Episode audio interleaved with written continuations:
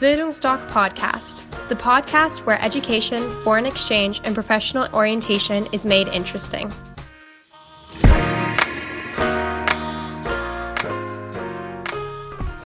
Hallo, ich bin Horst und ich bin Auslandsberater bei Bildungsdoc.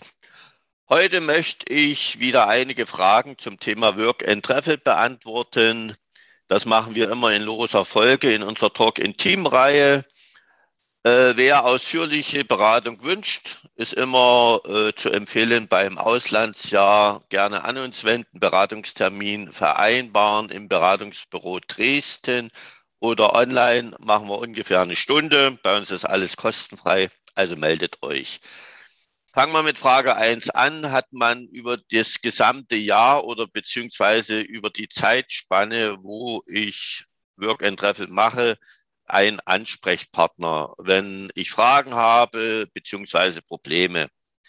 Selbstverständlich ja. Bei unserer Organisation ist es so, äh, es fängt mit einem Infotag an beim Work and Travel. Da bekomme ich viele Informationen, da ist das Konto eingerichtet, die Steuern abführe, Jobsuche etc. Unter anderem bekomme ich eine Hotline-Nummer oder Notfallrufnummer und dann kann ich über die gesamte Zeitspanne, wo ich im Ausland bin, die Partnerorganisation entweder vor Ort in den Beratungsbüro, wo der Infotag stattfindet, oder auch in Deutschland anrufen. Wenn ich, wie gesagt, Fragen habe, wenn ich Probleme habe, ist immer jemand da und das beruhigt zumindestens.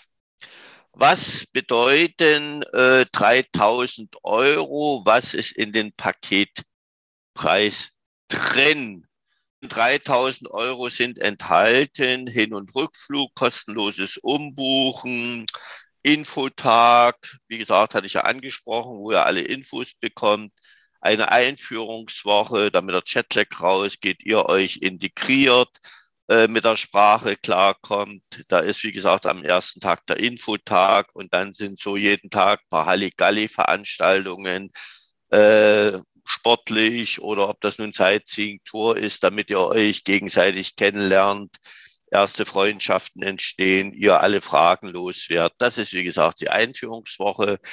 Dann ist ein Versicherungspaket drin, wenn ihr in Übersee seid. Und das ist bei Work and Travel in der Regel, braucht ihr eine separate Auslandskrankenversicherung, die monatlich bezahlt wird. Eine Haftpflicht und eine Unfall empfehlen wir auch.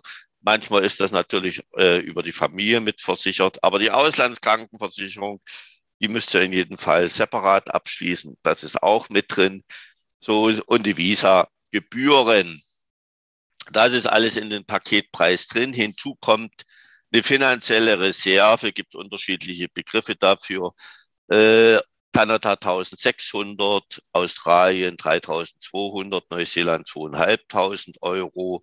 Und die muss bei Einreise nachgewiesen werden, spielt bei uns jetzt nicht so die große Rolle für unsere jungen Leute, weil die 3000 äh, ja, verdienen sie sich in der Regel selbst. Mitte Juni gibt es die Abdi-Zeugnisse. Bis Anfang September gehen sie arbeiten. Haben sie sich die 3000 verdient und die finanzielle Rücklage hinterlegen meist Eltern oder Großeltern. Und bei Familien, wo das Geld etwas knapp ist, kann das nach drei, vier Monaten wieder zurückgebucht werden. Also nicht das Thema. Natürlich kann das über die 3000 hinausschießen, wenn ich jetzt noch bestimmte Wünsche habe. Wie gesagt, man kann sich so ein Jahr selbst zusammen puzzeln. Gibt es Fördermöglichkeiten? Nein. Äh, die besten Förderprogramme gibt es immer während der Schule, während Studium, während der Ausbildung. Da wird in der Regel kein Work and Travel gemacht, meist in den Zwischenräumen. Und da gibt es keine Förderprogramme. Und ich denke mal, 3000 Euro sind überschaubar. Und das kann man sich auch, wie gesagt, selbst verdienen. Ab welchem Alter kann man Work and Travel machen? Grundsätzlich kann ich das Visum mit 18 Jahren beantragen. Oftmals gibt es noch den Irrtum, ich kann es eher beantragen, bevor ich 18 bin, darf aber erst mit 18 in das Land einreisen. Ist ein Irrtum. Mit Geburtstag 18 Jahre kann ich mich an diesen Tag hinsetzen, mein Visum beantragen. Und wenn ich es bekomme, habe ich ein Jahr Zeit, es zu nehmen. Und so wie ich in das Land einreise, beginnt das eine Jahr zu zählen. Ich kann natürlich mein Visum verlängern, Australien, Neuseeland zum Beispiel, um ein bis zwei Jahre, äh, wenn man jetzt erfahren mitarbeitet oder Arbeit macht, wo es wenig Fachkräfte gibt oder ja, Arbeitskräfte. In Australien bis zu drei Jahre, wenn ich bei der Aufforstung mitmache, äh, weil dort gab es ja die großen Waldbrände.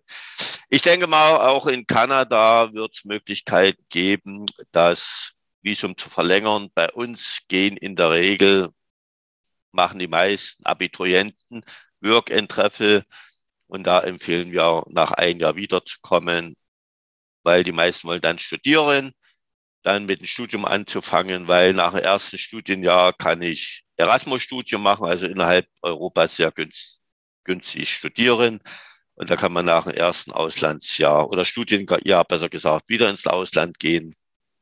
Und aus dem Grund empfehlen wir, nach einem Jahr wiederzukommen. So kann man das auch als Erwachsener machen.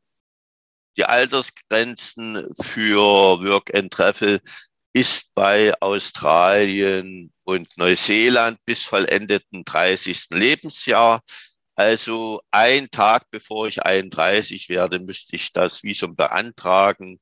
Kanada ist es bis vollendeten 35. Lebensjahr, also einen Tag vor dem 36. könnte ich es noch beantragen. Welche Zeitspanne ist üblich, um Work and Travel zu machen? Wir empfehlen grundsätzlich zwölf Monate, weil nach fünf, sechs Monaten beginnen die interessanten Sachen wo sich mein Leben verändert.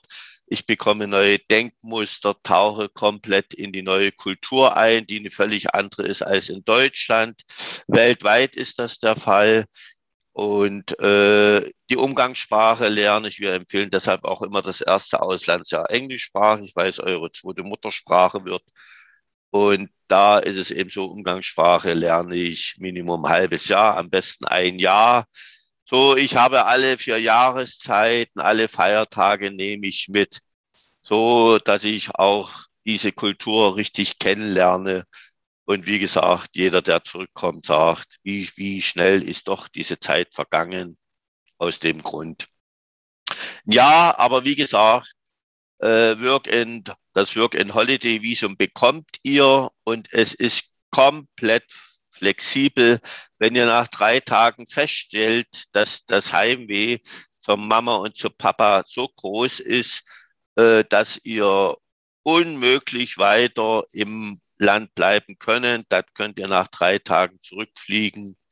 Und wenn ihr nicht mehr in das Land zurückkehrt, nach ein Jahr ist dieses Visum erloschen. Ihr bekommt es auch nicht mehr, weil in jedem Land, wo man Work in Treffen machen kann, das sind nicht allzu viele Länder, bekommt man einmal im Leben mit der Altersspanne dieses Visum. Und wenn man es einmal beantragt hat und man lässt es verfallen oder man bricht ab, dann ist es weg.